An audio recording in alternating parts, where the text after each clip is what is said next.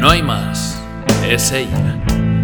Es la trágica decadencia que te tiene el alma sumida en un sopor interminable, en un caos inagotable, en un impaciente remolino de palabras completas y terribles que azotan con desazón tu cabeza. Y no hay más, es ella.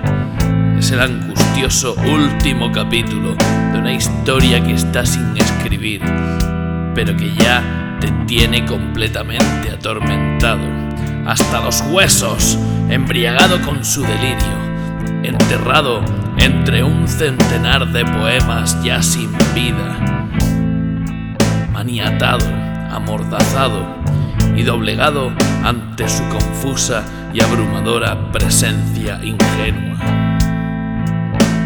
No hay más, es ella, es el nuevo elixir de la vida eterna y de la muerte eterna.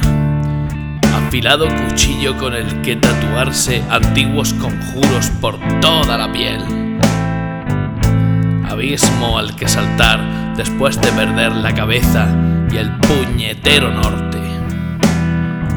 Eres palabras inconexas, apenas poqueadas en la espesura que se agota, devorando la impaciencia de las horas que se esfuman lentamente. Eres viejas canciones entonadas frente a un inmenso mar, rugiente y fiero, donde se ahogan sin remedio los pecados más antiguos, arrancándole pedazos al tiempo.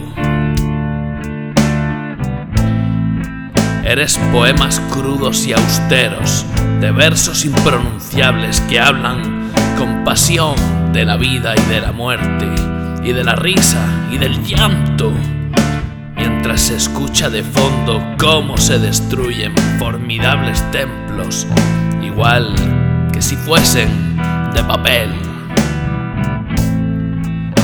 Eres minutos robados al reloj.